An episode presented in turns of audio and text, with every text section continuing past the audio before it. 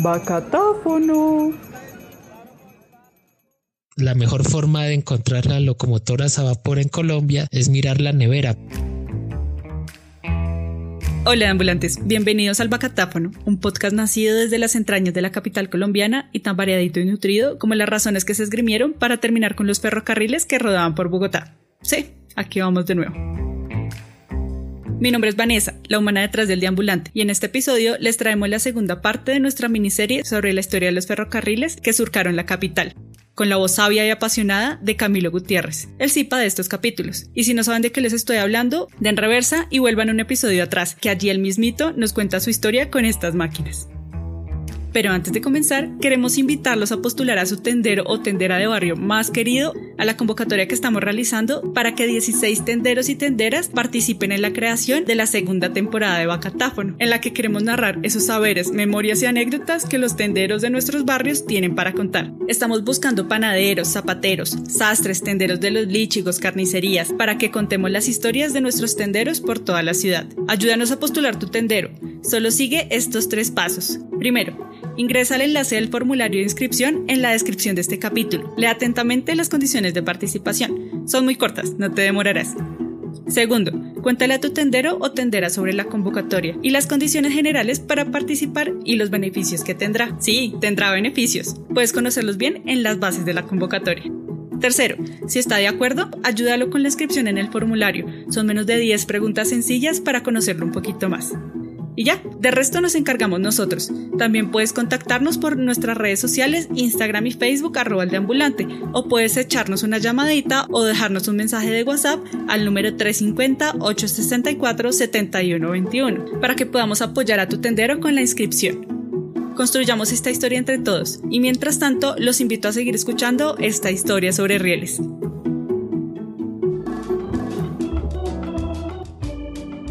Lamentablemente, mientras la ciudad se fue ampliando y las avenidas también se fueron ampliando, los ferrocarriles no se tuvieron en cuenta como un eje fundamental para la movilidad dentro de la ciudad, como si pasó en ciudades como Chicago o Buenos Aires, en que las vías férreas que iban quedando dentro de la ciudad o bien se fueron convirtiendo en metros, en trenes metropolitanos o trenes de cercanías.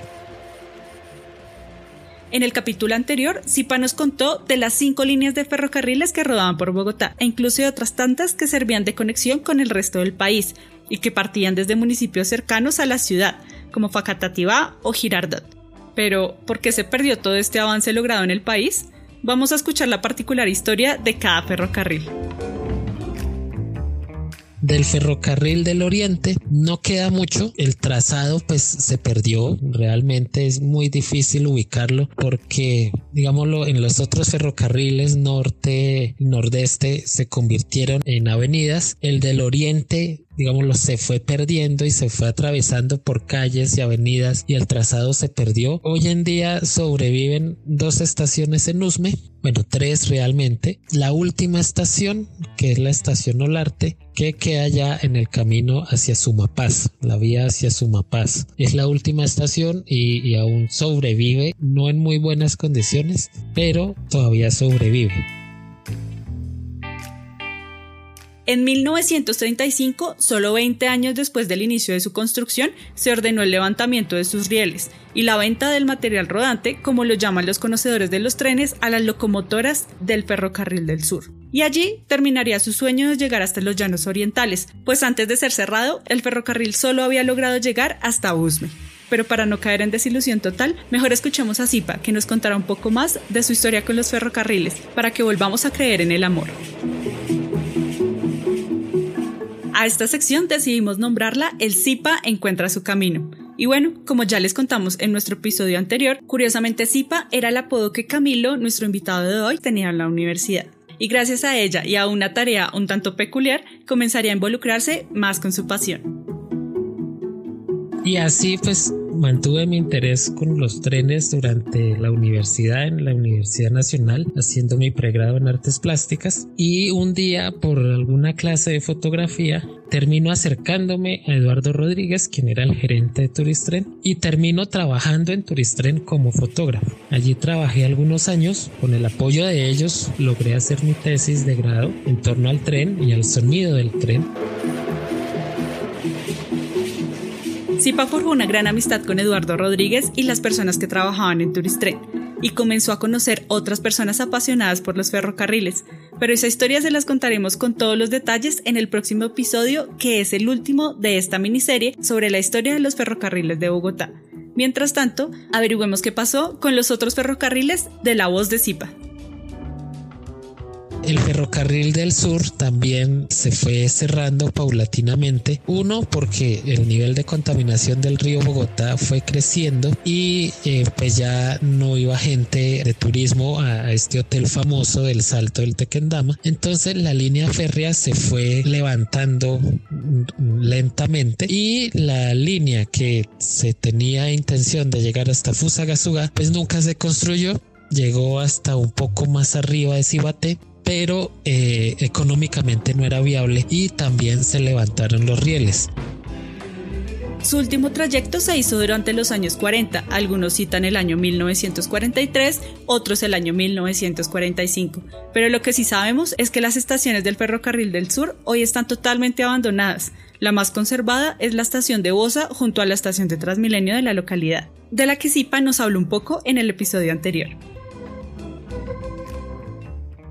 Del ferrocarril del sur queda alguna parte de su trazado por la calle 13 cuando uno va hacia Puente Aranda. Hay un cruce del ferrocarril por la zona industrial que se ve ya pues totalmente tapado. Esa era la línea del sur. Los rieles llegan hasta casi la avenida Villavicencio con autopista sur, pero pues se han ido tapando, se los han ido robando. Cuando se construyó la troncal de Transmilenio, de la autopista sur, en los predios del ferrocarril se ocuparon por la troncal, los rieles pues fueron levantados finalmente y la conexión entre la empresa Eternit y todo este corredor férreo hasta el centro de Bogotá pues quedó totalmente desconectada. Las estaciones algunas existen, la de Moza existe, está en buenas condiciones, la de Cibate hoy en día es la alcaldía, una en Chusacá que fue recuperada hace poco y hacia el salto del Tequendama queda una estación que hoy en día es como un salón comunal que era la estación El Charquito cerca a lo que era la represa El Charquito. El tren llegaba hasta donde está hoy el Hotel del Salto, la línea quedaba un poco arriba de la, la montaña y era una plataforma de la cual hoy no quedan sino como algunos vestigios de una escalera y una baranda, pero no queda absolutamente nada más. Pero bueno, antes de descubrir qué destino tuvieron los ferrocarriles que rodaban por Bogotá, y si les está gustando este sexto capítulo de la primera temporada de Bacatáfono sobre la historia del transporte público en Bogotá, los invitamos a que nos dejen sus comentarios, sugerencias e ideas en las plataformas donde están escuchando este podcast o por nuestras redes de ambulantes, Instagram y el abuelo Facebook, arroba el de ambulante. Y si les gusta el chisme, pueden curiosear el trabajo del CIPA de este capítulo, o sea Camilo, en su Instagram arroba Gutiérrez R. Camilo y déjenle un mensajito de ambulante de nuestra parte. Este es un espacio para ustedes y para construir juntos la memoria de la ciudad. Ahora sí, vamos a conocer el destino de los ferrocarriles del oriente, del nordeste y de la sabana el ferrocarril del norte, por ejemplo, los rieles se levantaron para dar paso a la avenida Caracas y con ello también los edificios que hacían parte de estas líneas férreas se fueron derrumbando. Eh, la estación del ferrocarril del norte eh, se derrumbó parcialmente, luego pasó a ser sede de la Registraduría Nacional y ya en los años 80 se derrumbó para finalmente convertirse en este centro comercial que hoy conocemos en Bogotá, en donde se venden todo tipo de implementos de motocicletas, que es un edificio de ladrillo en la avenida Caracas entre la calle 18 y la calle 17 de la línea del ferrocarril del norte, pues existía la estación Chapinero que fue derrumbada y curiosamente hoy en día queda la estación de Chapinero de Transmilenio justo en el lugar donde estaba esta estación, pero esta fue tumbada totalmente.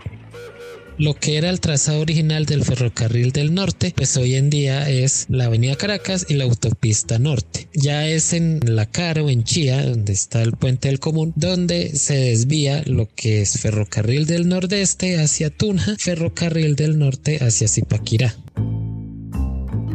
El declive del ferrocarril del norte inició en 1947, cuando, como nos contó Zipa en el episodio anterior, sus sueños de llegar de Barbosa Santander hasta Bucaramanga no dieron frutos y en 1951 el gobierno canceló su expansión y ordenó levantar sus rieles. Mm, qué conocido suena eso. Terminando así su historia como ferrocarril independiente, pues en un ratico Zipa nos contará cómo los rezagos de las líneas férreas unieron fuerzas para mantener vivo aún hoy uno de los ferrocarriles. De lo que era el ferrocarril del nordeste, pues dentro de la ciudad queda gran parte de lo que era. Desde el Parque de los Novios hacia el sur, pues toda la línea férrea fue levantada, que hoy en día es la carrera 30. De los talleres no queda absolutamente nada, allí se construyó la clínica Mason y bueno, el centro administrativo distrital y toda esta zona de apartamentos pues fue tapando y destruyendo lo que eran los talleres del ferrocarril del nordeste. Pero lo que era la línea pues se mantuvo tiene desde el Parque Los Novios hacia la NQS, la estación de Usaquén, más hacia el norte está la estación San Antonio. Estas estaciones serán parte de este ferrocarril Hoy en día la línea más activa que, existe dentro de estas líneas principales de Bogotá es la línea nordeste que viene desde Paz del Río, Sogamoso, Duitama, Tunja y llega a Bogotá que es por donde llega hoy día el cemento desde las cementeras de Boyacá. Es la línea que está más activa, digámoslo en carga. Como les contábamos, en 1951 levantaron los rieles del ferrocarril del norte dentro de Bogotá. Sin embargo, desde La Caro, en el norte de la ciudad, hacia Boyacá, sus rieles siguieron funcionando, sirviendo para la ruta del ferrocarril del nordeste, cuyo trazado fue trasladado varias veces.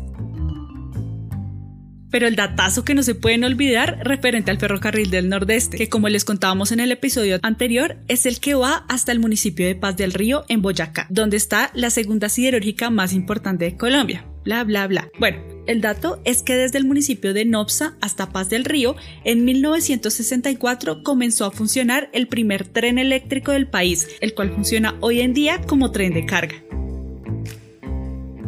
Y ya para terminarles de contar el destino de estos cinco ferrocarriles, los dejamos con el chisme de lo que pasó con el ferrocarril de la Sabana. del ferrocarril de la sabana se mantiene casi todo. La estación pues se mantiene aún en pie y se mantiene en buenas condiciones. Hoy en día es la sede de la Policía Nacional de Tránsito y de Turistren. Allí están los talleres de Turistren que fueron recuperados por esta empresa y su trazado pues se mantiene, va hacia el occidente de la ciudad. De este ferrocarril hace parte la estación de Fontibón y hay un patio de carga que queda en el kilómetro 5 que se construyó en Puente Aranda precisamente para ser como una conexión entre la línea férrea y la zona industrial.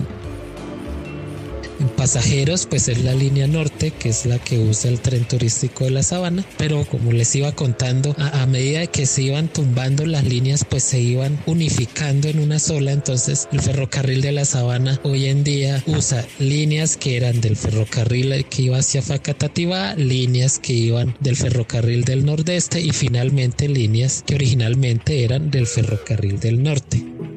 Estas líneas, si ustedes ven en un mapa y comparan, tranquilamente se hubieran podido convertir en líneas de metro y la conectividad y el transporte público en la ciudad pues sería mucho más adecuado que el que se tiene hoy en día, porque fácilmente se hubiera podido construir una línea de metro por lo que hoy en la carrera 30, una línea de metro como se plantea hoy por la avenida Caracas. Entonces, realmente levantar esas líneas y perderlas fue una falla catastrófica dentro de la planeación de la ciudad. Camilo tiene razón, pues el tren de la Sabana determinó en gran parte la dirección en la que Bogotá se desarrolló y creció. El ferrocarril de la Sabana sirvió como base para la expansión de las vías férreas hacia el resto de Colombia, las cuales se unieron en 1954 bajo la administración de los ferrocarriles nacionales de Colombia hasta su cierre por problemas presupuestales casi 40 años después en 1991. En esta historia los trenes fueron perdiendo importancia poco a poco, porque las poblaciones que conectaban se integraron a Bogotá a través de otras formas de transporte, como vimos en la historia del tranvía. Los buses fueron tomando cada vez más fuerza, pero esta historia se las contaremos más a detalle en una próxima miniserie sobre los buses en Bogotá, en este mismo, su podcast Bacatáfano. Pues bueno, este es el destino de los cinco ferrocarriles narrados a vuelo de copetón. Pero antes de terminar, y como nos gusta, les dejamos unas ñapitas técnicas que Zipa nos fue dejando como maíz a palomas en la Plaza de Bolívar. Y aquí se las dejamos bien juntitas. 1. Anchos de vía. En los ferrocarriles varían los anchos de vía dependiendo de cosas de ingeniería o eh, de las máquinas, de los expertos que construyan el ferrocarril. El ancho de vía que tiene Colombia es de, yarda, 9.14. Entonces, digámoslo comercialmente no es muy atractivo. El ancho de vía estándar que se utiliza en el mundo, bueno, en la mayoría del mundo, es 1.14, que pues es mucho más ancho, permite mayores velocidades, mayor estabilidad esta característica sería una de las razones que llevaría a los ferrocarriles casi a desaparecer por completo, pues las limitaciones técnicas del tren como la baja potencia, velocidad y lo angosto de la carrilera hicieron que la modernización fuera costosa, no sin contar con la siempre presente corrupción de los gobernantes y los intereses ocultos de algunas industrias. 2. Color de las locomotoras no todas las locomotoras eh, son de un mismo color y han cambiado de color con los años. Hoy en día hay una azul que es la 76, una verde que es una verde oscuro que es la 85, una verde claro que es la 8 y la 72 y la 75 sí son negras. En alguna época la 56 fue roja. 3 de locomotoras y neveras los que digamos hemos conocido un poco sobre la historia de los ferrocarriles decimos que la mejor forma de encontrar las locomotoras a vapor en Colombia es mirar la nevera porque muchas de estas máquinas fueron convertidas en metal para electrodomésticos. 4. Números. Las locomotoras no siempre tuvieron los, mismos números. La numeración cambió debido a la misma historia de los ferrocarriles. A nivel nacional hubo muchos ferrocarriles, casi todos eran proyectos público-privados, pero eran al principio fueron proyectos departamentales porque la construcción de los ferrocarriles eh, en Colombia se inició cuando éramos Estados Unidos de Colombia, o sea, éramos federados. Cada federación o departamento se encargó de la construcción de sus ferrocarriles. Luego, cuando se integró todo en Ferrocarriles Nacionales de Colombia, la numeración de algunas locomotoras cambió. Y bueno, antes de que nos levanten los rieles de esta historia, damos fin a este segundo tramo sonoro, con este pregonazo del bacatáfono en el que desempolvamos y buscamos hasta en la nevera los vestigios de la historia de los ferrocarriles que han rodado por Bogotá. Queremos agradecerle a Camilo, el CIPA de estos episodios, por acompañarnos a reconstruir esta historia, que aún recorre las calles de la capital y es una memoria rodante de nuestra historia como bogotanos. Los invito a dejar sus comentarios, saludos y sugerencias por estas plataformas podcasteras o por nuestras redes de ambulantes Instagram y Facebook arroba el. Y si esto les apasiona como a nosotros, pueden dejarnos su aporte auditivo en nuestro WhatsApp 350 o 864 7121. Recuerden que este no es un espacio académicamente estricto, sino más bien una fiebre curiosa por Bogotá, más fuerte que los desaparecidos rieles de los ferrocarriles que rodaron por la ciudad. Así que si tuve algún desliz histórico o de pronunciación, ténganme paciencia por amor a Bogotá y mejor déjenme un mensajito bonachón contándome su punto de vista. Esto fue Bacatáfono, un podcast con acento rolo. Desde el proyecto El Deambulante, un saludo sabanero para todos. Y nos estamos escuchando en un próximo pregonazo del Bacatáfono con la historia del tren turístico de la sabana. Los dejamos con algunos tropezones en el Bacatáfono. Nuestro invitado y conocedor de los farre... en este mismo podcast. audio 7, audio 7, hasta planeación de la ciudad. A la computadora. A la Ñapa. Desde la Caro hacia Boyacá. Hacia... Bloopers. Bacatáfono.